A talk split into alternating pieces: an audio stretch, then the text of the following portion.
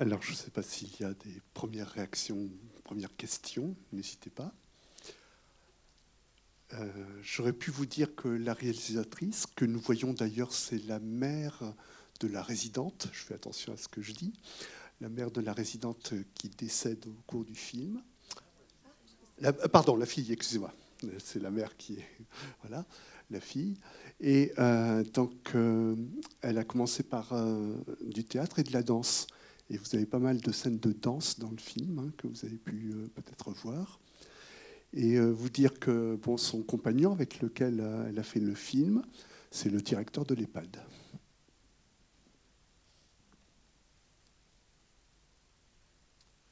Et elle disait dans les interviews qu'elle a données, euh, voilà, qu'elle voulait montrer ce que cela donnait, cette réunion des deux extrémités de la vie, l'enfance, la vieillesse, qui sont en quelque sorte un peu reléguées ignorées par la société ou pas suffisamment prises en compte.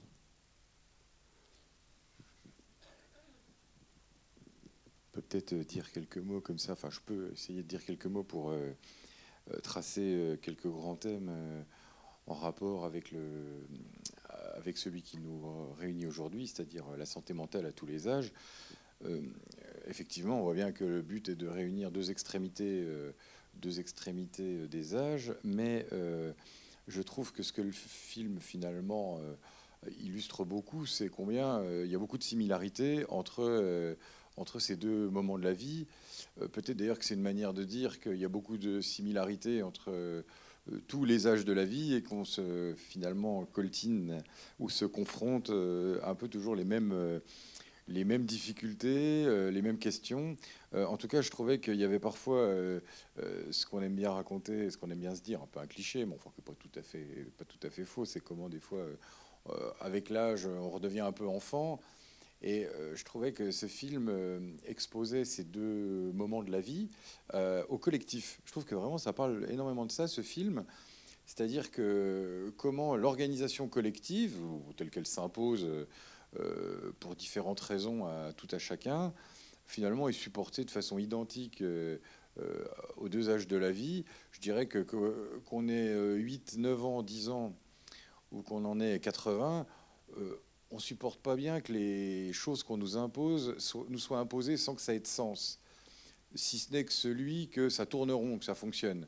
Et on voit bien comment euh, il y a des scènes absolument similaires où euh, il y a un refus, comme ça, j'allais dire, refus d'obtempérer, ce qui, ce qui un peu situe où on pourrait mettre, de quel côté on pourrait mettre celui qui incarne la règle, pour pas dire la loi. Et on voit bien que, que voilà, que ce soit chez les résidents ou chez les enfants, ça va pas toujours de soi. Les injonctions qu'on leur donne, fais ci, fais ça, mets-toi là, euh, fais ça à telle heure, fais ci comme ça, maintenant, tout de suite. Et on voit bien que c'est pas quelque chose qui va de soi. Et en parallèle, j'allais dire, le film, évidemment, parce que sinon ce serait quand même euh, un petit peu un film de science-fiction euh, catastrophiste sur le fait de vivre ensemble, rappelle que hum, le collectif, c'est aussi le lien social, et que c'est ce qui est quand même vecteur euh, plutôt, j'allais dire, de pulsion de vie, parce qu'il y a aussi beaucoup de questions de vie et de mort dans ce film, de par son sujet, puisque les extrêmes touchent aussi à la limite et qui est illustré de façon évidemment assez réaliste. Euh, mais euh, voilà, il y, a à la fois ce collectif qui peut écraser, si on le prend d'une certaine manière, c'est-à-dire qui peut être quelque chose qui assèche l'individu, euh, qui l'annihile dans ses velléités, je pourrais dire créatives, subjectives au sens très large. Et puis, à côté de ça, il y a le collectif au sens où le lien social je, crois qu'il y a eu des études qui ont été faites qui sont assez, euh, euh, unanimes là-dessus. C'est-à-dire qu'un des facteurs du, bonheur humain, si tant est qu'il existe, euh, qu'on puisse le définir, ils en parlent dans le film, c'est pas du tout la possession, la richesse, c'est la qualité des liens humains. C'est-à-dire que c'est quand même ça qui fait le lit de la vie et qui, donne un petit peu de, je sais pas comment on pourrait dire, un peu d'énergie vitale, injecte un peu d'énergie vitale dans l'existence. Et on voit bien comment là, c'est tout l'enjeu. C'est-à-dire de dire comment on fait lien social au milieu des organisations collectives qui nous écrasent. D'ailleurs, la première réaction de ceux qui sont les tenants de ces organisations collectives, le personnage de Yannick et puis le personnage de Aude, ah, ils veulent pas qu'on change. faut pas qu'on bouge, faut que le truc tourne comme il tournait avant, et toute modification, qu'elle soit induite par quelque chose qu'on n'a pas choisi, un dégât des eaux, ou par le simple fait qu'on traite avec des êtres humains, et que chaque être humain a sa part d'imprévisible, je vais même dire sa part d'irrationnel, à partir du moment où l'organisation collective veut absolument annihiler ça, ça devient l'enfer. Par contre, quand l'organisation collective, ça devient une zone d'échange, c'est-à-dire que la différence n'est plus un truc qui fait qu'on a envie de se séparer, euh, de, de, surtout ne pas se mélanger, mais plutôt fait un, effet de curiosité. Et derrière la curiosité, ensuite, il y a peut-être éventuellement des zones où ça peut se recouvrir. C'est pas idyllique, hein, c'est pas parce qu'on est parce qu'on a l'envie de rencontrer l'autre, qu'on rencontre forcément le bon autre et qu'on rencontre forcément dans des bonnes conditions. Enfin, il faut au moins aller vers l'autre. Donc ça demande un petit courage quand même. Je trouve que ça dit ça, le film. C'est-à-dire qu'on euh, peut rester un peu euh, figé dans nos habitudes, mais euh, j'allais dire, souvent derrière une espèce de velléité de tranquillité, de visée de tranquillité. Enfin, le moment où on est le plus tranquille, c'est le moment où on est le plus inanimé, le moment où on est le plus inanimé, c'est le moment où on est mort. Et euh, à partir de là, c'est trop tard. Donc, il faut penser la vie un peu autrement que de viser le moment, plutôt viser le moment où on sera le plus au calme et le plus tranquille. Euh, au contraire, il faut aller voir un peu ce qui agite, euh, même si ça se fait pas sans heure.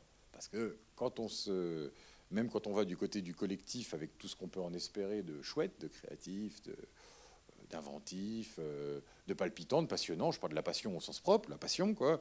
Bah, dans les passions, il n'y a pas que des trucs positifs. Il y a les larmes, euh, il y a la colère, on peut s'engueuler, on n'est pas toujours d'accord, même avec les meilleures volontés du monde, même avec les meilleures raisons du monde, même quand on veut aller dans le même sens, au même endroit, dans la même, euh, je veux dire, dans un projet, bah, bon, on peut s'engueuler, on n'est pas toujours d'accord. Mais quand même, c'est ce qui fait qu'on est du côté de la vie, c'est que ça bouge, c'est que ça remue quand ça remet plus, euh, c'est illustré dans le film, euh, c'est que ça remuera plus jamais. Donc euh, voilà ce que je pourrais dire un petit peu en, brève introduction, ce qui m'a semblé de ce film au sens de la santé mentale, c'est-à-dire de la santé psychique, de ce qui nous fait aller bien.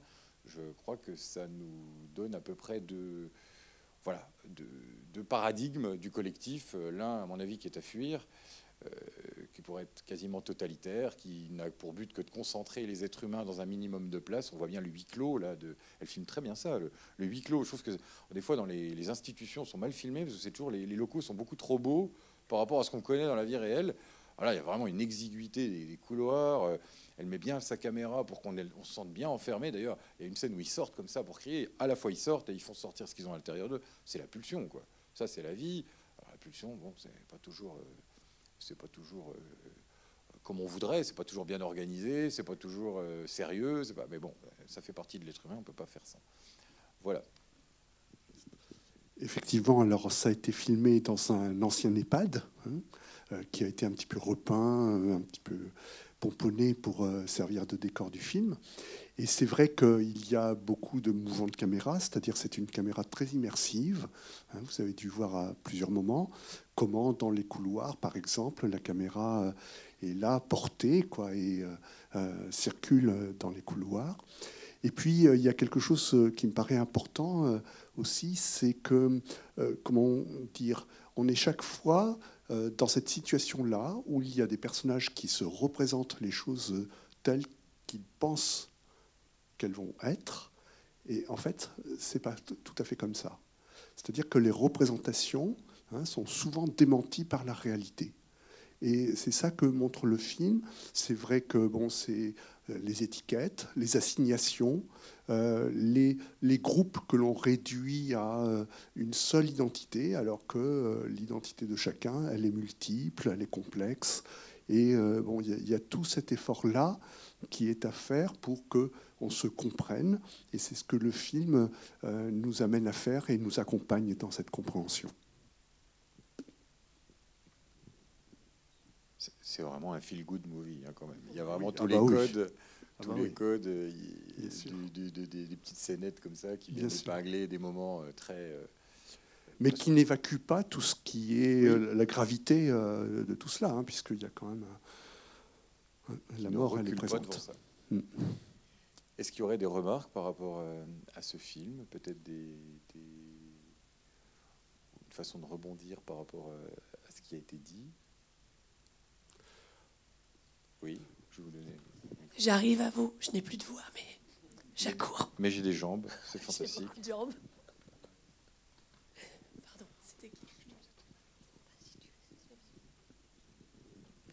Merci pour, pour cette projection et ce, ce moment. Mais ma question, c'était euh, qu'est-ce qu'il faut prendre comme précaution? Parce qu'on voit bien que ça, ça, questionne, ça vient aussi soulever des difficultés. Comment l'enfant va prendre en charge la souffrance de, l'être qu'il a rencontré et qui, à un moment, euh, il va s'attacher. Et inversement, euh, la personne âgée par rapport à l'enfant. Donc, euh, en tout cas, ce qui était intéressant, c'est de montrer comment, euh, au départ, on ne sait pas comment ça va prendre, et puis les choses avancent, et puis il y a des choses qui se créent. Euh, mais quelle précaution C'est-à-dire la rencontre de ces deux mondes euh, qui peuvent se faire euh, au sein d'une famille. Mais là, c'est des gens qui ne se connaissent pas. Donc, qu'est-ce qu'il faut faire Qu'est-ce qu'il faut prendre comme précaution pour ne pas faire souffrir les uns et les autres? Déjà, j'ai envie de dire qu'en fait, les choses, elles se sont faites. Enfin, la rencontre, elle se fait finalement naturellement. Chacun va à son rythme, avec euh, peut-être des hésitations euh, plus du côté de Brieux, par exemple. Euh, et que finalement, ce lien, il se crée tranquillement, en laissant des va-et-vient, la possibilité d'évoluer. Après, c'est toujours le risque de la rencontre aussi, finalement et qu'on n'est jamais sûr de, de, de ce qui va se passer, de comment ça va se passer et de comment ça va évoluer. Et peut-être que cette rencontre, euh, j'ai envie de dire, il faut ben, la vivre. Euh, et, puis, euh, et puis être authentique dans ce temps-là. Et puis ensuite, eh bien, on le voit sur la fin, en fait, où même pour Gigi, ben, c'est compliqué. Finalement, Brieux, il est là. Et c'est peut-être ça, ce temps de rencontre qui, qui s'arrête finalement, mais peut-être que c'est aussi pouvoir s'appuyer sur, sur, euh, sur l'autre, en fait, pour pouvoir euh, euh, échanger sur enfin, ses ressentis, euh, ouais, sur ses, ses- émotions. Mais la rencontre, on ne peut que la vivre, et puis ben, c'est comme une rencontre, nous, enfin, dans, notre vie. Enfin, il y a des liens qui se tissent, qui, qui qui s'arrêtent, qui se détissent, qui se retissent. Et, et c'est comment on peut mettre la distance, comprendre, vivre les émotions. Euh, je ne sais pas si on peut prendre des précautions dans les, dans les rencontres, en fait. Moi, ça me donne envie de poser une question, mais une précaution pourquoi? Pour éviter quoi? Pardon? Un accompagnement. Oui, oui, j'entends. J'entends, euh, mais j'allais dire, ça redouble ma question. Un accompagnement euh, qui, qui aurait euh, quelle visée Je veux dire, euh, euh, avant de savoir euh, comment on le fait, il faudrait qu'on sache un petit peu le sens qu'on y met. Parce que si c'est éviter euh, euh, la perte, c'est-à-dire la tristesse, ah non, un enfant, il doit faire cette expérience-là. C'est important. Je veux dire, euh, la tristesse, euh, c'est pas, euh, c'est pas, probablement, c'est pas destructeur jusqu'à un certain point, normalement. Et c'est fondateur, c'est structurant. Il faut apprendre à. Enfin, euh, je crois qu'un enfant qu'on voudrait protéger de la tristesse à tout prix, ce ne serait pas un service qu'on lui rendrait. Euh, euh, peut-être qu'on vit dans un monde où on essaie de protéger nos enfants de la tristesse, peut-être qu'on essaie de les protéger d'un peu tout d'ailleurs, et que finalement, on- ce faisant, on néglige peut-être un peu leur capacité à s'adapter, à se relever. C'est vraiment la question de la séparation, en fait. Et cette, euh, la séparation, elle est fondamentale. Enfin, on, est obligé de se séparer, de fait. Enfin, quand, quand l'enfant naît, à un moment, il se sépare de, de, son, enfin, du parent, du substitut maternel en tout cas, ou enfin, de la mère, enfin, substitut maternel. Et on ne peut pas faire sans cette séparation. Et effectivement, c'est comme tu peux dire, euh, elle est nécessaire et on va, on va apprendre à faire avec. Et, et j'ai envie de dire, elle est même fondamentale à un moment. je, pourrais dire que la seule chose qui peut faire peur euh, à un adulte, enfin, la seule chose, une chose qui pourrait lui faire très peur, c'est le, non-sens. C'est-à-dire cette phrase qu'il a, ce, gosse qui est très juste, c'est injuste. C'est-à-dire qu'il n'y a pas de sens à ça, il n'y a pas de sens au fait que tout à coup, euh, ça s'arrête maintenant et pas plus tard. Et je vais dire, la belle scène, vraiment, une très belle scène, je trouve, de hors sens, c'est quand il se fait hurler dessus, quoi. Parce que devenir- c'est une rupture totale dans la narration de leur, euh, de leur relation. D'ailleurs, il n'y a plus de. Jusque-là, ça se passait sur un certain rythme, avec un certain code, une certaine progression, et là, ça fait rupture. Ça fait rupture, ça n'a pas de sens, ça ne vient de nulle part, ça ne s'explique pas. Et ce qui est important, je pense, parce que c'est quelque chose auquel tout le monde, une fois de plus, se confronte dans la vie. On ne peut pas éviter aux enfants qu'à un moment, ils soient confrontés au hors-sens de, l'existence. Ce qui est important, c'est comment on le traverse avec eux. Comment on est à côté d'eux. C'est pas de leur cacher les yeux, c'est pas de leur mentir en leur disant mais non, c'est rien. Non, c'est pas rien. Il se passe quelque chose à l'intérieur de toi. Quand, tu rencontres, quand on rencontre quelque chose comme ça, c'est l'angoisse. On voit bien que le gosse, il est sidéré d'ailleurs. C'est un enfant qui, qui, qui c'est très bien. C'est vrai que c'est bien rendu dans le film.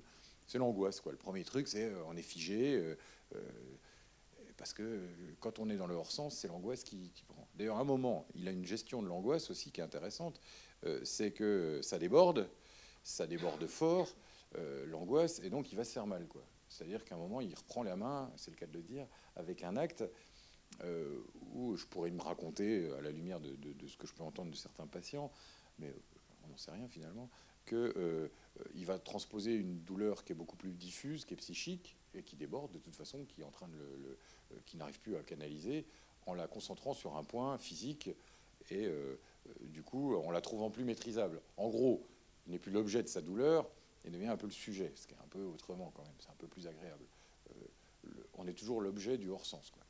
Donc je trouve que ça, parle de ça, mais on ne peut pas protéger les enfants de ça, quoi. C'est pas possible. On peut pas la contingence, le hasard, ce fameux c'est injuste qu'il vocifère comme ça, parce qu'il est en train d'acter que c'est ça la vie aussi, c'est que c'est injuste, fondamentalement, euh, et peut-être par des actes qu'on peut euh, essayer d'en produire une justice, mais que c'est les, hommes, dans le sens qu'ils mettent, qui produisent la justice. C'est pas quelque chose d'inné à l'existence, pas du tout.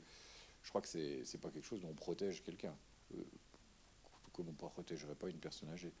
Enfin voilà, c'est, c'est peut-être toujours des fois un peu la confusion qu'on fait entre quelqu'un qui serait vulnérable et quelqu'un qui serait dans un état de de fragilité qui nécessiterait qu'on soit en permanence euh, en train d'anticiper tout ce qui va vivre, tout ce qui va lui arriver, lui prémâcher le travail pour que rien ne vienne le heurter et que surtout, euh, à aucun moment, une émotion négative ne puisse surgir en lui. Ben, euh, je ne sais pas ce que ça produit comme être humain, mais enfin, probablement rien de, rien de fantastique. Quoi. D'ailleurs, c'est pour ça que généralement les enfants se débattent contre ce genre de mesures anticipatoires. Je ne sais pas si ça répond à votre question. On a essayé, s'y est mis à deux voix. On a peut-être plus euh, traité du, point de vue finalement de l'enfant. Euh,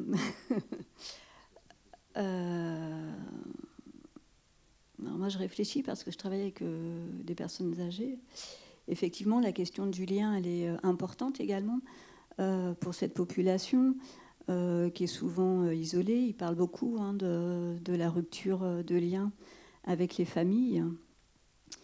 Et c'est vrai que euh, quand on vient euh, en tant que professionnel, qui plus est au domicile, euh, et qu'on se pose, qu'on prend le temps d'écouter les gens, de les rencontrer, effectivement, quand on peut annoncer qu'on va mettre un terme ben, au suivi, ben, c'est compliqué. et ben, j'ai envie de dire ça se prépare finalement, euh, ça se prépare, c'est pas, c'est mettre des mots aussi finalement, comme, euh, comme on peut faire auprès des, des enfants finalement, c'est accompagner, comme euh, tu pouvais dire tout à l'heure, c'est vraiment accompagner, mettre des mots et pour faire sens, pour que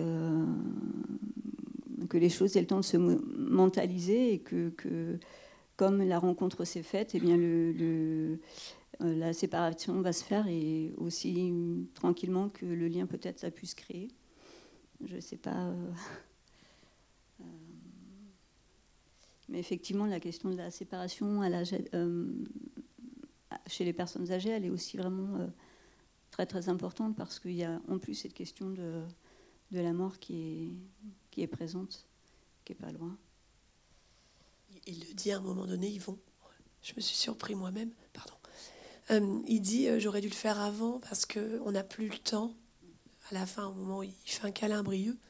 Et puis il dit ça aux soignants en disant j'ai plus le temps. Et d'ailleurs, ça doit être une de ses dernières paroles parce qu'il va y avoir un accident terrible. Mais euh, il y a cette question effectivement, donc là pour Yvon, de la perte de la santé, de la, de la bonne santé. il y a tout ce, ce chemin en fait qu'il engage aussi dans, la perte de, de son autonomie, du lien à l'autre, effectivement, de tout ça. Quoi.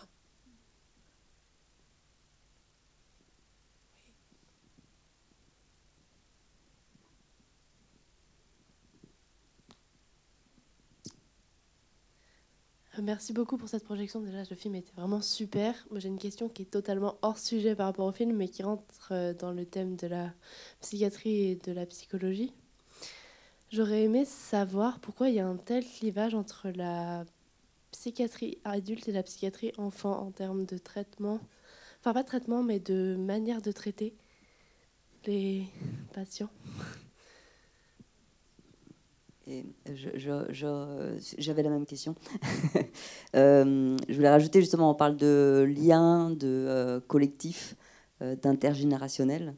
Et, en fait, dans la psychiatrie, quoi, la pédopsychiatrie, la psychiatrie, a pu vivre des, ruptures extrêmement difficiles entre les deux mondes. Et pourquoi c'est comme ça?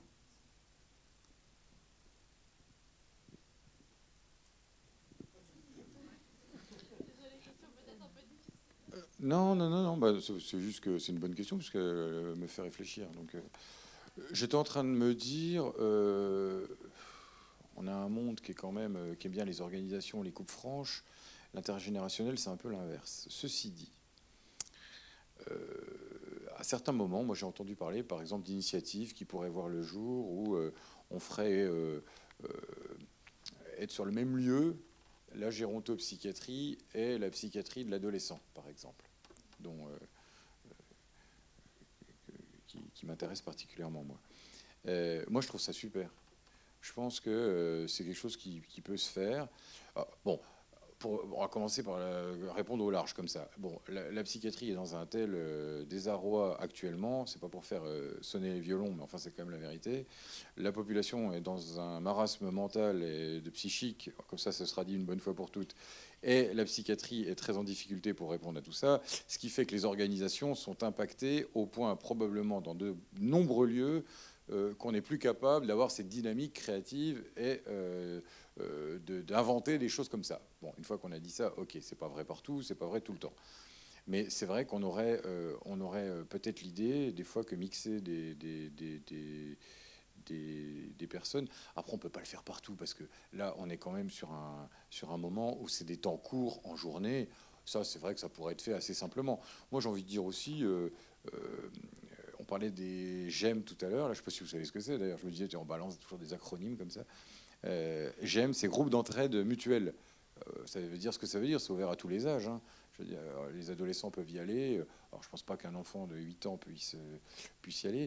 Et après, pourquoi vous me demandiez pourquoi, enfin, vous demandiez pourquoi il y a des différents outils entre la pédopsychiatrie et la psychiatrie adulte? Mais en quoi elle est différente? Juste, selon vous, hein, je veux dire. Oui.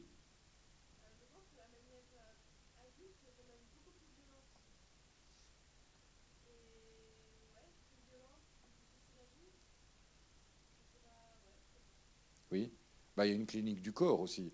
C'est-à-dire qu'un enfant, euh, déjà, il a une, il est dans un rapport physique euh, qui ne lui permet pas d'imposer certaines choses, ce qui fait que déjà, ça, ça imprime une autre, une autre tonalité à la violence. Bon, après, faut faut pas idéaliser non plus. On a quand même des jeunes parfois qui sont suffisamment souffrants, parce que c'est quand même une expression de la souffrance, la violence.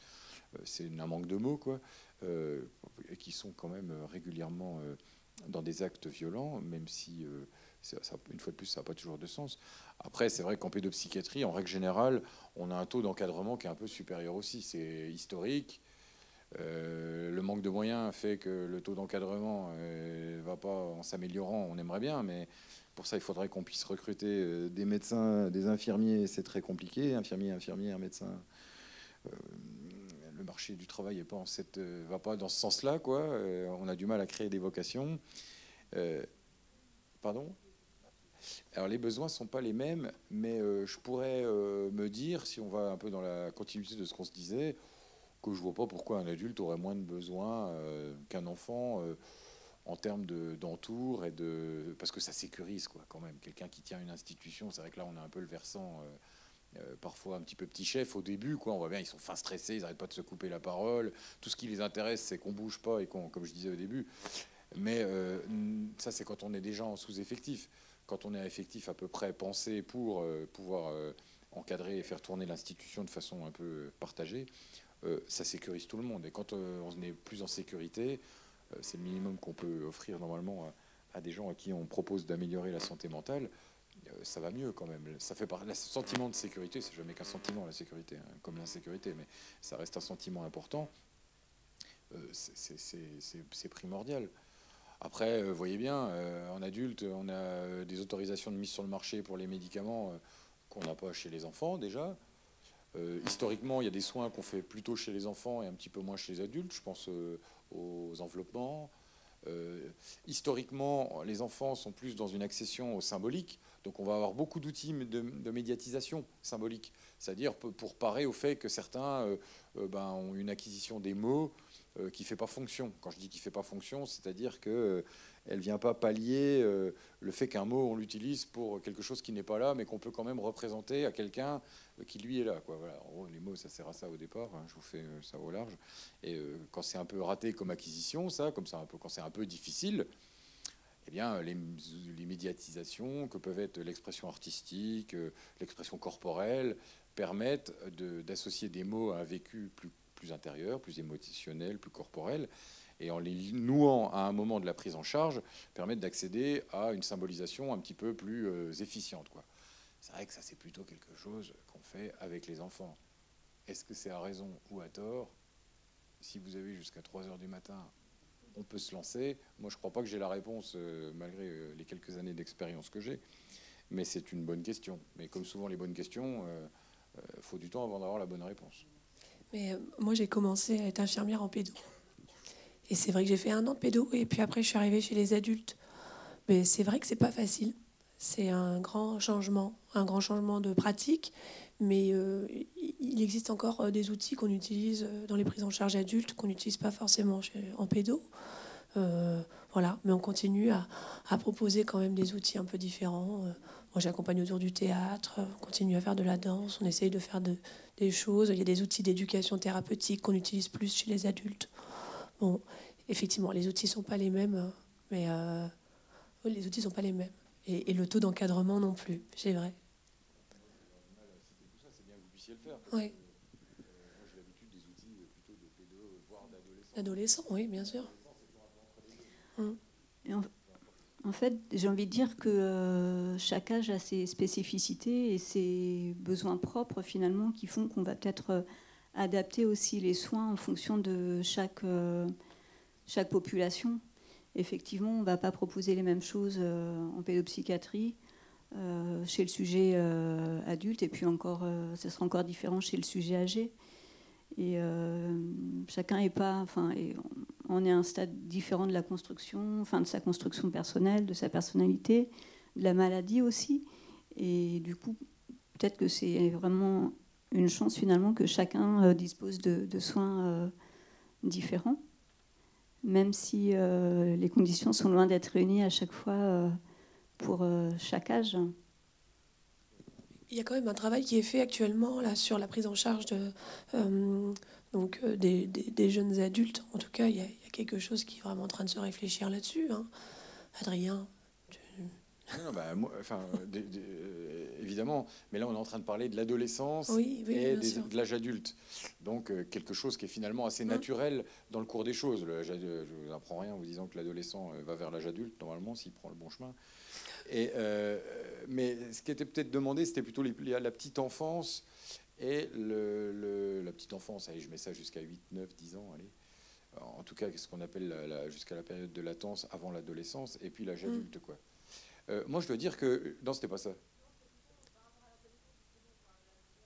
Alors là, je peux en parler.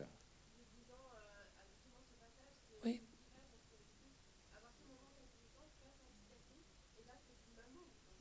C'est le, changement de monde, en fait, oui. Alors c'est plus le même monde. Euh, oui, c'est plus le même monde, c'est vrai.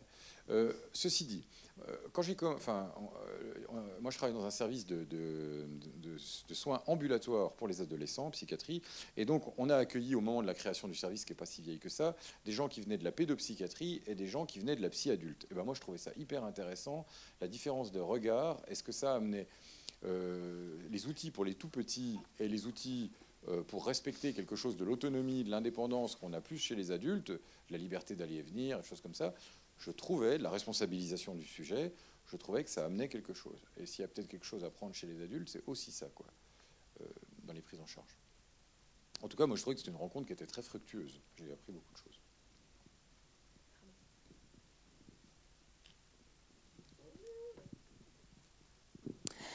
Bonsoir, merci. Ce film était vraiment merveilleux, plein d'émotions. Et ce que je me disais, c'est que euh, ça reste un film, mais c'est que c'est très édulcoré. Dans la réalité, euh, je connais pas bien les EHPAD, mais il me semble que c'est pas tout à fait comme ça que ça se passe. Euh, surtout qu'on a entendu parler beaucoup de choses qui se passaient dans les EHPAD et, et on sait qu'il y a peu de moyens et que en psychiatrie, il y a peu de moyens aussi. Euh, moi, j'ai un, fils qui est bipolaire et qui a, fait euh, des grosses dépressions. Euh, ma maman qui a 90 ans, qui va bientôt rentrer en EHPAD. Donc je, suis immergée là-dedans et je m'aperçois que c'est pas aussi beau que ce qui se passe là. Voilà. Donc je voulais savoir dans la réalité, ben, est-ce que il y a des moments comme ça dans la réalité? Merci. Bah, comme dans le film, des échanges entre des, adultes, des enfants, euh, des, moments forts entre les gens. Euh, quand on entend parler d'EHPAD, on entend euh, des gens qui sont isolés, maltraités. alors, je jette la pierre à personne. J'imagine que les gens qui travaillent dans les EHPAD, c'est très dur. Il y a peu de moyens, comme on le voit d'ailleurs à certains moments. Et que, mais voilà, je ne connais pas l'EHPAD. Je demande comment ça se passe. Et puis, euh, voilà, merci. Alors, euh, euh, alors, il y a effectivement beaucoup de représentations autour des, EHPAD. on a eu beaucoup de retours aussi très négatifs sur les EHPAD. J'ai fait de la formation dans les EHPAD pendant plusieurs années. Et euh, il y a effectivement des EHPAD où euh, l'intergénérationnel est mis euh, en place. Il y a des EHPAD où il y a des activités qui sont vraiment proposées, où il y a de la vie, où il y a, je pense à un EHPAD en particulier, où par exemple la question de la sexualité est mise dans le livret d'accueil. Donc c'est assez exceptionnel pour le souligner. Mais j'ai envie de dire qu'il y a autant d'EHPAD qu'il y a de, direction, qu'il y a de, de, professionnels. Mais euh, pour avoir fait un peu euh, la tournée des popotes, entre guillemets, il y a vraiment des EHPAD où euh, ouais, il y a de la vie, quand même, malgré des conditions de travail difficiles. Mais on ne peut pas généraliser non plus. Hein. Mais oui, il y a des EHPAD où il se passe plein de choses et il y a vraiment l'intergénérationnel qui, qui, se développe. Je pense à Square des âges, justement, on avait invité, euh, ils n'ont pas pu venir, mais c'est une structure euh, à Angers. Euh, alors il y en a plusieurs, je crois au Lac de Maine, à Vrier.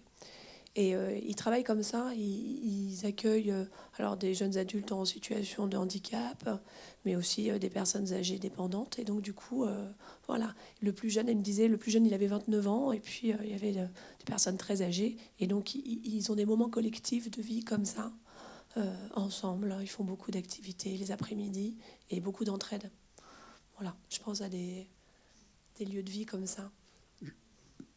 Juste dire que, pendant que le micro arrive à la dame, juste dire qu'à peu près en même temps que le film, il y a eu le livre donc, sur le scandale Orpea, les Fossoyeurs hein, de Victor Castanet, et que euh, c'est aussi la diversité des EHPAD, quoi. C'est-à-dire que entre des EHPAD qui sont de vraies machines à faire de l'argent, hein, euh, voilà, qui existent, mais il y a d'autres EHPAD où il y, a, une qualité, on le sait par des témoignages, et puis euh, bon, des gens qui cherchent à bien faire leur métier et qui sont qui font ce qu'ils peuvent. C'est vrai que ça, c'est vraiment important. Enfin, moi, j'ai rencontré des professionnels qui étaient vraiment engagés dans leur travail et qui avaient vraiment à cœur de, d'accompagner les gens jusqu'à la, fin de, de, leur vie, mais avec une bienveillance, une envie de bien faire, de, avec de la présence, de l'attention. Enfin, j'ai rencontré vraiment, enfin, quasiment tout le temps des équipes hyper, euh, hyper engagées. Et ça, je trouvais ça vraiment rassurant. Après, ben oui, il y a les conditions de travail qui restent compliquées, mais euh, j'ai vraiment eu l'occasion de rencontrer des chouettes équipes. Mm. Oui, c'est tout à fait ça. Le mot que je voulais prononcer avant tout, c'est la bienveillance. Et quant au niveau de la direction, euh, on sent très bien parce que je suis confrontée à, ce problème avec mon mari. Et j'ai fait des recherches dans beaucoup d'EHPAD ici sur Angers, et je vois qu'il y a d'énormes différences, déjà au premier coup d'œil. Mais aussi, étant depuis un certain temps maintenant dans cet EHPAD, je vois que euh, tout dépend de la direction. S'il y a de la bienveillance, s'il y a de l'exigence, s'il y a une liberté totale d'exprimer, de dire ce qui ne va pas, mais après, bien sûr, tout le monde, même chez les soignants, il y en a qui font tout ce qu'ils peuvent, ils font tous tout ce qu'ils peuvent, mais tout le monde n'a pas les mêmes qualités. Chaque individu est un et unique par définition, et donc ben, le traitement n'est pas le même, la patience n'est pas la même, mais au moins, on peut s'en exprimer. Et euh, faire venir des enfants d'âge de, 8 ans, des enfants de primaire, hein, des, du début du primaire, pour, euh, pour animer de temps en temps, pour préparer, par exemple, la fête de, Noël, pour préparer euh, le 14 juillet aussi, ou pour préparer. Les enfants font des choses et intègrent les, avec l'animateur, intègre les, les personnes handicapées, enfin les personnes qui, qui, peuvent, qui peuvent. Et les autres ne sont pas laissés à la traîne hein, pour autant. Mais il manque du monde. Beaucoup, beaucoup de monde. C'est la seule chose que je vois dans notre dans le cas. Mais c'est tout à fait recommandable comme, comme institution, tellement on sent que le, le résident son bien-être, les familles, c'est vraiment le résident compte. Hmm. Tout à fait, oui, oui. Oui, ça illustre euh, un peu euh, ce que j'essayais de dire tout à l'heure à propos des organisations collectives. C'est-à-dire que leur raison d'être, euh, c'est quand même ceux qui les peuplent, quoi, et pas ceux qui y travaillent. C'est un peu différent. Par exemple, une école, elle doit être normalement entièrement construite autour des élèves. Si elle est construite autour du fonctionnement de l'éducation nationale, il y a un problème. Un hôpital, s'il est construit pour que les médecins, les infirmiers, la direction soient bien, ça suffit pas. On fait un hôpital pour les patients. Si on ouvre un hôpital, c'est pour traiter des patients. Donc c'est pareil aussi dans les EHPAD, c'est qu'il y a des résidents et ça doit être construit autour de, des besoins. Et comme les besoins ne sont pas les mêmes tout le temps pour tout le monde, ça demande une espèce de souplesse que les organisations collectives n'aiment pas intrinsèquement. Et c'est là où d'avoir des gens en haut qui sont un peu garants de l'organisation, effectivement, doivent pouvoir autoriser, qui découle d'autorité.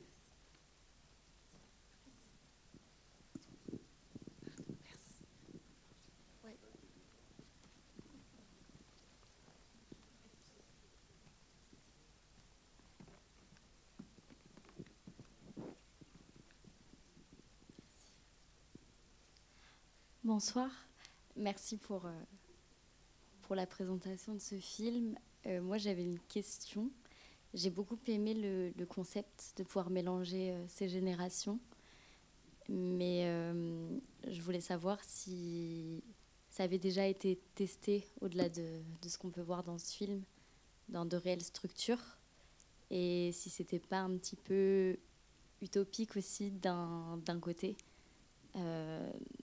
de présenter un projet pareil et, de faire en sorte que ça fonctionne euh, parfaitement. Et je me pose la question parce que je, travaille en, EHPAD. Et quand je vois la situation de la structure dans laquelle je travaille, je me, dis que c'est totalement impossible. Euh, hum, je pense, comme on l'a dit, une question de, sous-effectif, une question aussi de volonté euh, de la direction. Et je dirais aussi, euh, aussi que rien que le projet de changer une porte de placard, c'est pas possible, ni question temps, ni question argent. Donc, un tel projet, comment le, mettre en place de manière à ce qu'il soit viable et, et réalisable?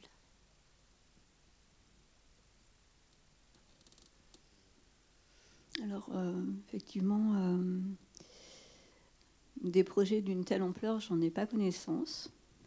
Euh, je pense à un établissement, par contre, qui a une.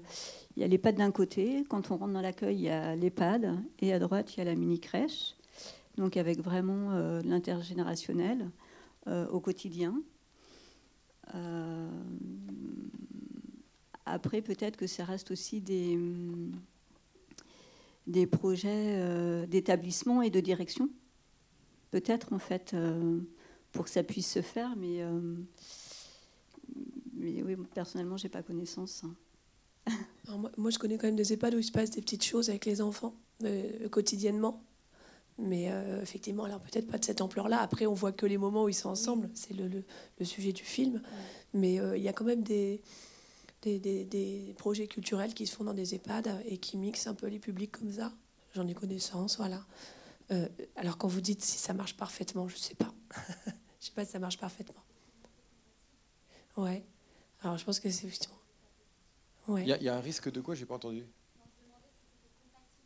Entre quoi et quoi? Mais je, trouve, que ce que vous illustrez là quelque part, c'est toute la position de départ des, deux. Euh, c'est vraiment, est-ce que tout ce qu'on a, enfin, parce que, ce que dans le film, ce qui est intéressant, c'est qu'ils n'ont pas le choix. C'est-à-dire qu'à un moment, ça leur tombe dessus, et ils sont dos au mur, et euh, ils ont beau râler tout ce qu'ils veulent, ça se fait quoi. Et c'est ça qui finalement euh, lève assez, enfin pas les lève, mais finalement ne permet pas de tenir compte de leurs appréhensions au début. Après, quand vous dites est-ce que c'est compatible, j'ai envie de vous répondre. Si la question c'est est-ce que tous les enfants vont être compatibles avec tous les résidents Non. C'est sûr.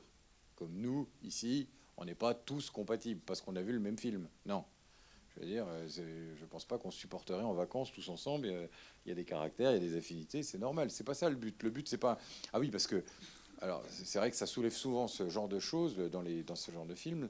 C'est euh, l'idéal groupal, c'est-à-dire d'espèce de truc d'arriver à une harmonie parfaite, euh, euh, édénique, où tout le monde s'entend bien. Mais ça, une fois de plus, c'est ce que j'essayais d'illustrer tout à l'heure. Ça n'existe pas. Une, une, expérience comme ça, ça passera par des moments d'agacement, ça passera par des moments de colère, ça passera par des moments d'épuisement, ça passera par des moments évidemment de joie, de surprise. Il faut les accepter. C'est-à-dire si on n'accepte pas dans le deux principes que ça va pas se passer comme on avait prévu, effectivement, ça va être compliqué à faire. Après, je me dis que l'organisation des enfants actuellement, elle ménage quand même beaucoup de temps périscolaire. Ils ont quasiment que ça maintenant à Angers. Et euh, euh, enfin, je dis ils ont quasiment que ça. Ils en ont en plus de tout le reste.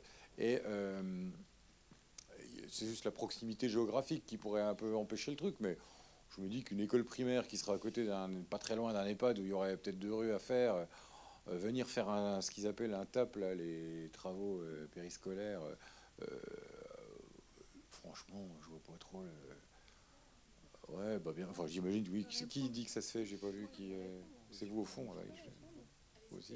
Oui, moi je, me permets de répondre parce que dans ma commune justement il y a un EHPAD et il y a des conventions de, fête en fait avec les écoles et le centre de loisirs où justement, pendant le centre de loisirs, les enfants vont faire des activités avec les personnes âgées, au moins une fois par semaine. Et euh, dans les, avec l'école primaire, euh, il y a des activités, donc justement, comme disait euh, la dame tout à l'heure, par rapport à ça va être Halloween, ça va être Noël ou des activités. Donc, c'est pas forcément utopique, c'est juste, je pense, et là je rejoins aussi les directions, en fait.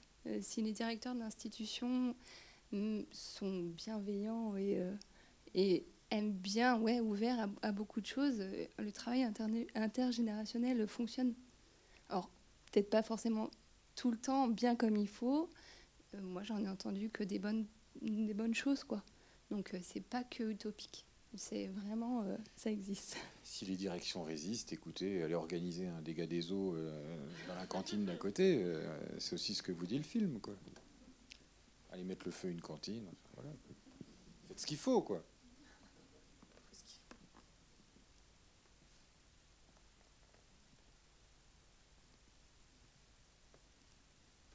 il y a quand même. Euh, on parlait tout à l'heure de précaution, mais c'est vrai que ça commence comme ça, quoi. Ça commence par. Mais est-ce qu'ils vont pas fatiguer? Alors les autres, ils sont débordants de vie. Et puis, euh, il y a un moment, où on pourrait se plaindre que dans un EHPAD, bah, ça manque un peu d'animation, ça manque. On est vraiment dans la routine, dans hein, la, grosse machinerie. Et euh, tout de suite, il y a des enfants qui amènent la vie. Ah oui, mais ça pourrait être trop de vie, ça pourrait être trop de bruit, ça pourrait être trop de. Oui, la vie, ça fait du bruit, c'est comme ça, c'est pas plus mal. Hein. Il y a des initiatives que je trouve assez formidables. Ils ont ouvert un bar dans un EHPAD. Vous avez entendu parler de ça? Un bar sans alcool. Mais euh, ils ont ouvert un bar et c'est devenu un grand lieu de vie euh, où tout le monde se rencontre. Finalement, les résidents ils descendent plus facilement de leur chambre. Et apparemment, ça marche très très bien. Et tout le monde s'y retrouve. Les familles, ils ont même du mal à fermer le soir. Moi, j'aime bien ça. Ça reparle du tissu social. Parce que c'est vrai qu'il n'y a pas besoin de ramener des enfants dans, une, dans un EHPAD pour soigner le tissu social. Je veux dire, le tissu social, c'est aussi à l'intérieur de l'EHPAD, avec des endroits comme ça où on se réunit, qui sont faits pour qu'on se réunisse, pour, pas pour circuler, mais pour qu'on y soit, évidemment. Ah ben ça, c'est sûr qu'on a une société qui n'a pas... on en arrive à un moment on n'a pas beaucoup soigné cette question-là, euh, pas plus dans les EHPAD qu'ailleurs, et probablement qu'on le paye cher euh, actuellement.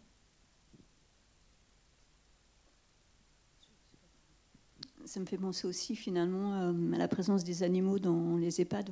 Enfin, juste qui viennent. Non mais, non, mais qui viennent aussi créer du lien. Mais non, je parlais du lien. je parlais du lien. Enfin, voilà où on voit de plus en plus d'animaux auprès des gens. Je peux dire aussi une expérience que nous avons eue euh, il n'y a pas très longtemps. Euh, avec euh, la résidence retraite de Mon Plaisir, où donc des enfants sont venus présenter le film qu'ils avaient réalisé.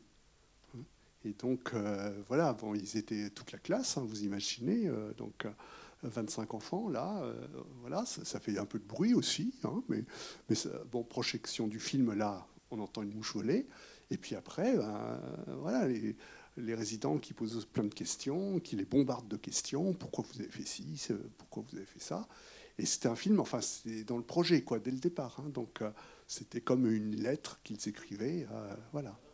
Voilà, il y a une adresse. Voilà.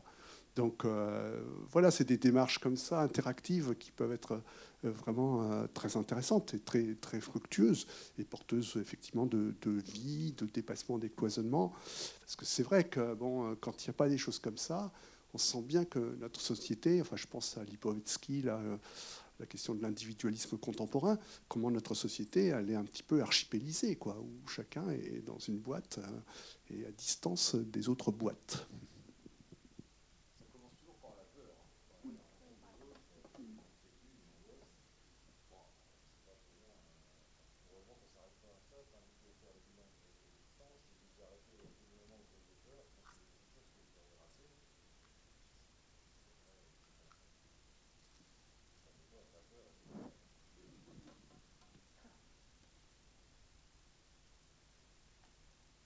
Des animateurs qui ont emmené aussi des résidents d'un EHPAD euh, en boîte de nuit. ils ont pris un taxi, ils avaient envie d'aller en boîte. Et du coup, ils les ont emmenés. Ils ont pris des taxis et ils ont fait la fête jusqu'au bout de la nuit, jusqu'à 3 ou 4 heures du matin. Et ils étaient très vieux, en déambulateur et tout. Et ça ne les a pas empêchés et ils, se sont sentis très vivants à ce moment-là. Et, du coup, je me suis dit, tiens, ils se permettent quand même euh, des choses incroyables.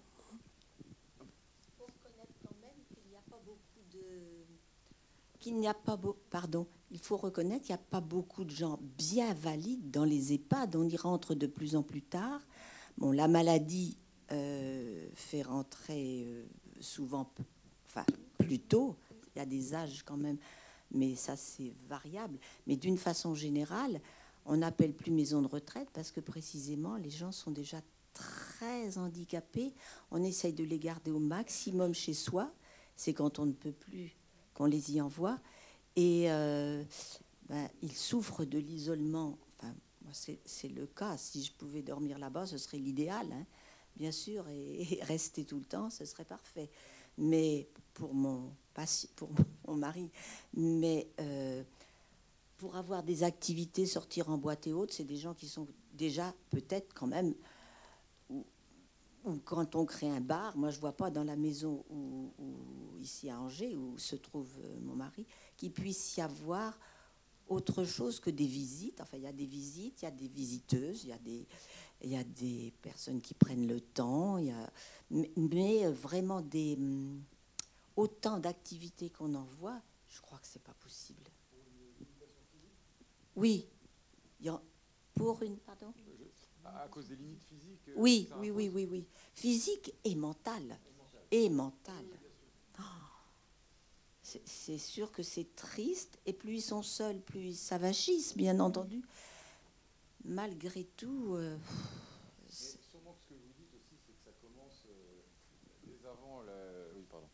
ça, commence dès avant l'EHPAD, où euh, finalement d'être déjà isolé chez soi, où on dit que finalement c'est la panacée de, pouvoir être maintenu le plus longtemps à domicile. C'est vrai, si on a une stimulation sociale suffisante, s'il y a des lieux où on peut aller euh, euh, pour partager et pour se maintenir j'allais dire, le cerveau un peu euh, actif, oui. Euh, le physique un peu actif. Physique. Il n'arrête pas de le dire, hein, Yannick. Il dit non, non, mais moi je le laisse faire ça parce qu'on voit bien qu'il dit appuyer sur l'ascenseur. Hein. Oui. Que c'est pas parce qu'il n'a pas envie de le faire. On voit qu'il économise pas son énergie. C'est juste qu'il il veut qu'il y ait une espèce de, mise, en, mise en acte tout le temps pour se maintenir en forme. Quoi. Oui, mais les, les, les soignants, là, dans l'exemple dont je parle, là, qui m'est proche, bien sûr, ne veulent pas qu'on les aide. Moi, j'ai tendance à aider pour être un peu mmh. maternelle, hein, on va dire ça, face à une personne euh, bah, quand même dépendante.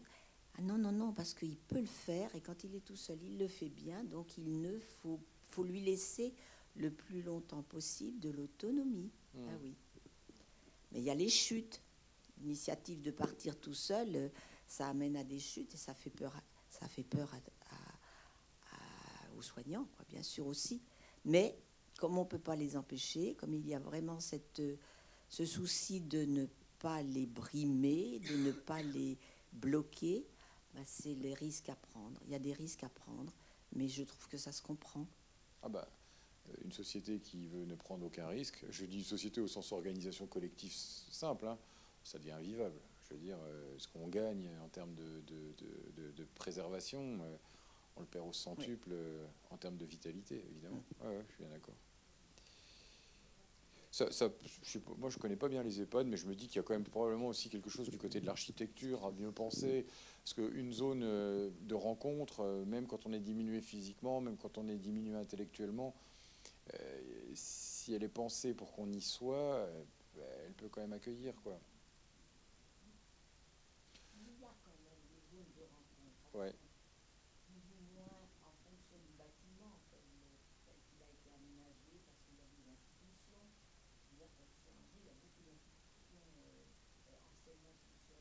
Oui.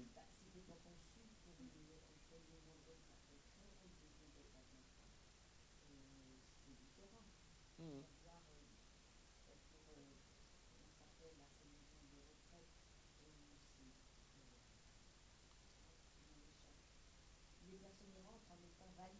Mmh. Les résidences autonomies Les résidences autonomies Les résidences autonomies Oui, résidences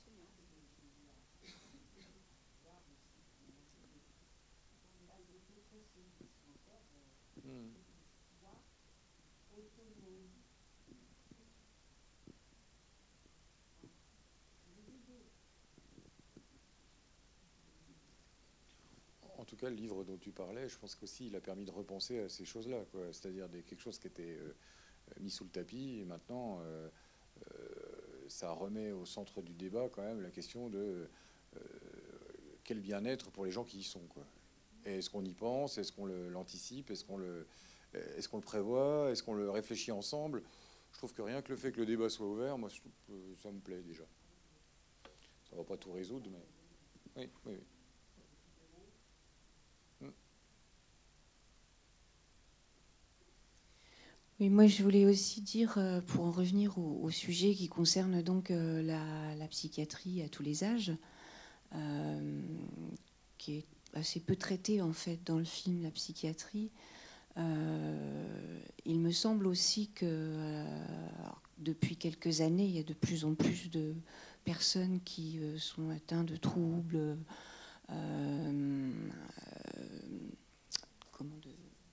de, santé mentale, ouais. Et, je, me demandais si euh, euh, il y avait des choses de faites actuellement pour justement pouvoir accueillir, écouter ces gens-là. Parce que euh, les, psychiatres, par exemple, mon fils a vu plusieurs psychiatres, le psychiatre l'écoute et lui donne des médicaments. Et il prend la monnaie et c'est fini. Et on en a vu plusieurs, ils fonctionnent presque tous comme ça. Et il ne sait pas où se tourner, il ne sait pas où aller. Heureusement, à l'hôpital, il a été accueilli, il a été écouté, voilà. Mais après, euh, aller voir un psychologue, bah, c'est payant. Tout le monde ne peut pas aller voir un psychologue. Donc, je me demandais quelle était euh, actuellement euh, l'évolution par rapport à la psychiatrie et à la psychologie. Merci. Il y a un rapport complètement défavorable entre l'offre et la demande, ça c'est évident. Euh, deuxièmement, euh, je dirais que sur la question des psychologues, je pense qu'il y a de plus en plus de tentatives de, mise en place de remboursement. C'est pour l'instant pas satisfaisant, mais à force de tâtonner, euh, on va bien réussir à y arriver. C'est vrai que ce serait probablement une, façon de, redonner un peu d'offres, un peu d'ampleur à l'offre. Après, sur les psychiatres, euh, je ne les connais pas tous, je ne peux pas répondre de leur pratique. Euh, ce que je sais, c'est que, ben oui, le médicament, ça fait partie de l'arsenal du psychiatre.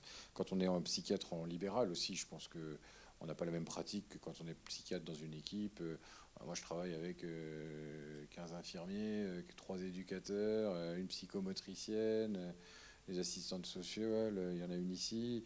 Enfin, je veux dire, il y a toujours quelqu'un qui peut proposer quelque chose, tac, tac, tac. Dans un cabinet, c'est pas, pas du tout la même chose. Euh, il y a des CMP. En France, il y a une psychiatrie publique qui est quand même euh, pas trop mal organisée, qui a quand même été organisée sur le secteur, c'est-à-dire de vouloir organiser des soins au plus près des gens, de leur habitat. Alors certes, euh, probablement que la mobilité des, populations fait que, bon, peut-être qu'il faudrait peut-être adapter un petit truc à ou deux à la marge. Reste que quand même, c'est un projet c'est un projet euh, que je trouve humain, de dire, euh, voilà, proposer des soins au plus proche des, gens. Euh, c'est une discipline, la psychiatrie, qui n'a cesse d'évoluer, puis qui en même temps n'a cesse de recommettre les mêmes erreurs et les mêmes miracles, je vais dire, et comme toutes les, générations d'êtres humains. Hein. mais c'est pas évident, donc oui, c'est pas du c'est pas du 100%, c'est pas du. Moi, j'entends ça. Hein, pas 100% de réussite avec mes patients, bien loin de là. Des fois ça accroche, des fois ça accroche pas. Quand ça accroche pas, bah, je leur dis bah, peut-être qu'il faut que tu ailles voir quelqu'un d'autre. Et puis des fois il en faut voir deux, trois, quatre avant que ça accroche. C'est pas une science exacte, c'est une science humaine, la psychiatrie, qui se base sur euh, un peu de science euh, euh, purement expérimentale, mais le, rationnel en psychiatrie a ses limites. Et c'est ce qui fait que c'est magique et que j'adore ça. Mais c'est ce qui fait aussi que c'est un défi constant à relever. Mais bon, on l'a euh, choisi. Hein. Il existe quand même des outils euh, qui, qui, sont vraiment encore en développement, en tout cas qui, qui sont euh, beaucoup utilisés au Sésame. des outils de, de, groupes d'éducation thérapeutique sur le thème de la bipolarité, par exemple, ou des groupes de, de, de, soutien aux familles. Enfin, il y, y, a des, il y, a des outils quand même, des outils au-delà du psychiatre et,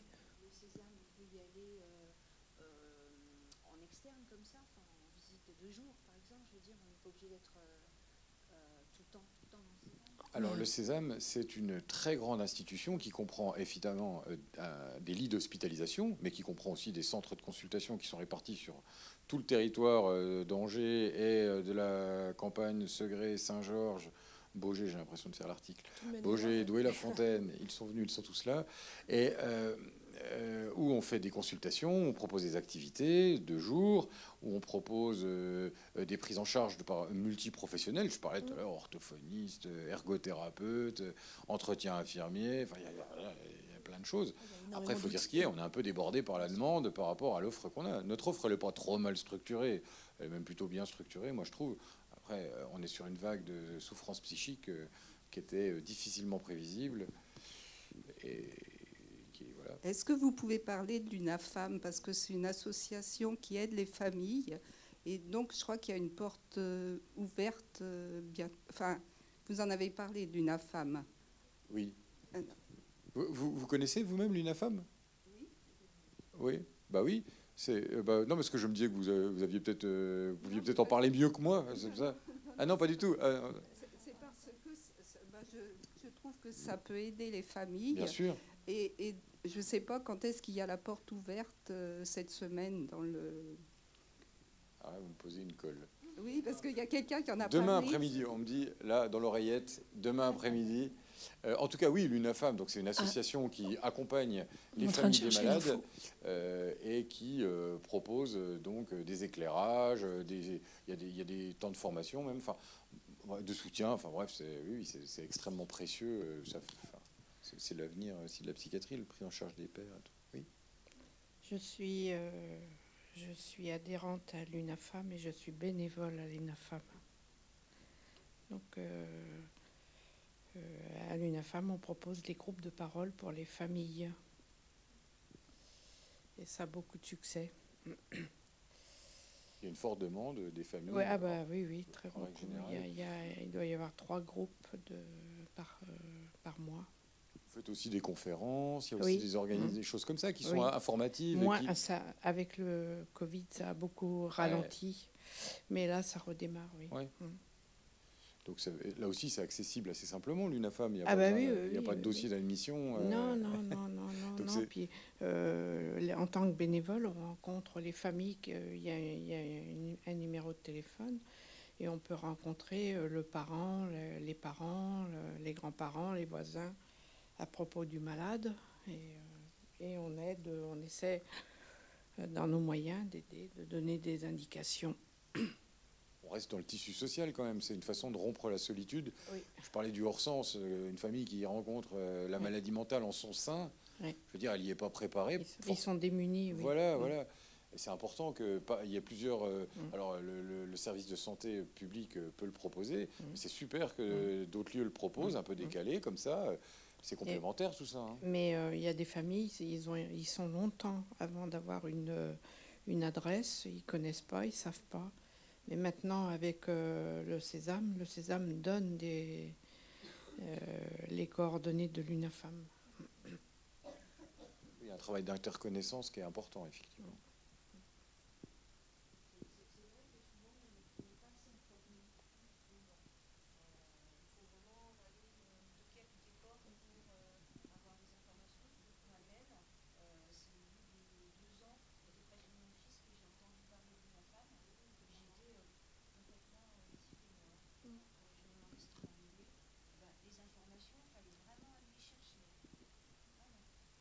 Chez nous, par exemple, on a régulièrement des, des affiches dans la salle d'attente, mais peut-être aussi que c'est vrai qu'on devrait plus communiquer sur. Euh,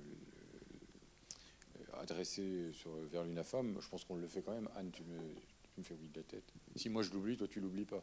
C'est d'où le principe du travail d'équipe, c'est que ça peut marcher quand même comme ça. Oui, tout le monde n'oriente euh, peut-être pas, mais en tout cas, euh, c'est quelque chose auquel je pense, à l'UNAFAM. voilà, mais effectivement. Oui. Oui, oui.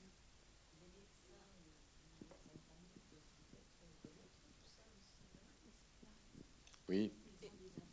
Bah, je pense que les, là, on est en train de parler de la question de la psychiatrie avec les médecins généralistes. Euh, ils ont à peu près ça pour toutes les disciplines, et c'est vrai qu'on ne peut pas tout leur faire porter, les pauvres, mais oui, ça serait bien qu'ils le sachent. Oui. Mais mais quand je vois que moi qui suis psychiatre, j'ai pas toujours ça en tête tout de suite, je pense aux pauvres généralistes qui doit, il y a peut-être l'association des cataractes. Euh, vous voyez ce que je veux dire? Bon, mais sur le principe, je suis d'accord avec vous, évidemment. Voilà. Et, pendant la semaine de l'assisme, là, il y a, je l'ai fait moi l'année dernière. L'année dernière, je ne sais pas où c'est cette année, mais euh, l'année dernière, c'était au Pont à la médiathèque. Et on rencontre des malades, des malades qui sont bien équilibrés, qui parlent, qui expliquent leur parcours. Donc c'est une grande aide pour les malades. Ça les, ça les projette dans, dans l'avenir. Ah oui, ah bah, le 21 octobre à Murérigné, la bibliothèque des livres vivants, s'appelle. Après, dans, on, parlait tout à l'heure des outils, entre, entre, guillemets, je suis en train de penser, euh, il y a aussi toutes les, tous les pères aidants aussi maintenant qui, qui sont entrés à l'hôpital. C'est euh, des personnes qui ont été malades, qui sont stabilisées et qui peuvent euh, accompagner en fait les patients.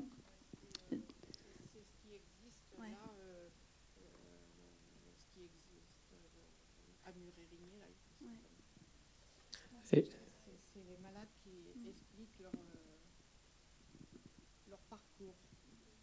par exemple un atelier depuis l'année dernière. Après, je vous donne la parole, excusez-moi, pour une seconde. Euh, on a un atelier par exemple depuis l'année dernière où euh, un père aidant, c'est-à-dire un monsieur qui, qui, qui, souffre, je crois, schizophrénie, je crois. Je pense que c'est ça parce que je, je l'ai rencontré qu'une fois. Et qui encadre euh, nos jeunes dans la confection d'un bateau, par exemple. Et je trouve que là, on est dans l'intergénérationnel parce qu'ils ne sont pas au même moment de la maladie mentale. Quoi là, voilà, il y a un truc intéressant qui se passe. Et puis je pense que c'est une figure identificatoire pour eux intéressante parce que euh, du coup, il se tient dans la vie, euh, il a un projet, et, euh, il est actif. c'est chouette. Excusez-moi. Oh, c'était juste pour. là, c'est fort. Il y a des initiatives aussi assez innovantes qui sont en train de se mettre en place, pas forcément sur le territoire en juin, mais à, à Paris, il y a la Maison Perchée, par exemple, qui a été créée, qui est un un bar associatif euh, qui fonctionne sur le principe de la paire aidance autour de la question des problématiques de santé mentale. Donc euh, voilà, ça fleurit beaucoup euh, ce genre de choses en ce moment.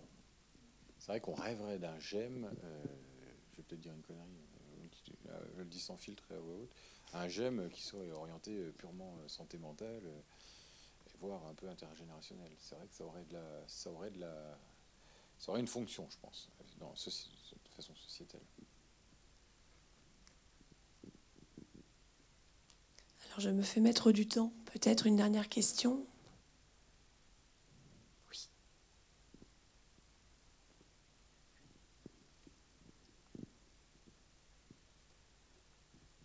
Alors, euh, bonsoir à tous. Euh, c'est pas vraiment une question, c'était juste pour euh, dire qu'il y a des soignants qui sont formidables, il suffit juste de les trouver et puis qu'il faut surtout garder espoir et que le rétablissement est possible.